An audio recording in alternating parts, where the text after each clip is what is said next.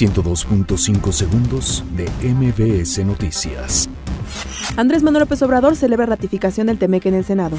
Senado avala reforma para promover y regular trabajo a distancia. Guardia Nacional fortalece presencia en la frontera sur de México.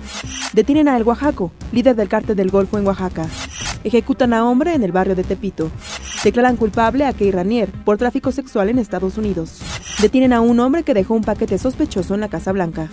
México vence 3 por 1 a Canadá en duelo de la Copa Oro. Argentina y Paraguay empatan a un gol en la Copa América. 102.5 segundos de MBS Noticias.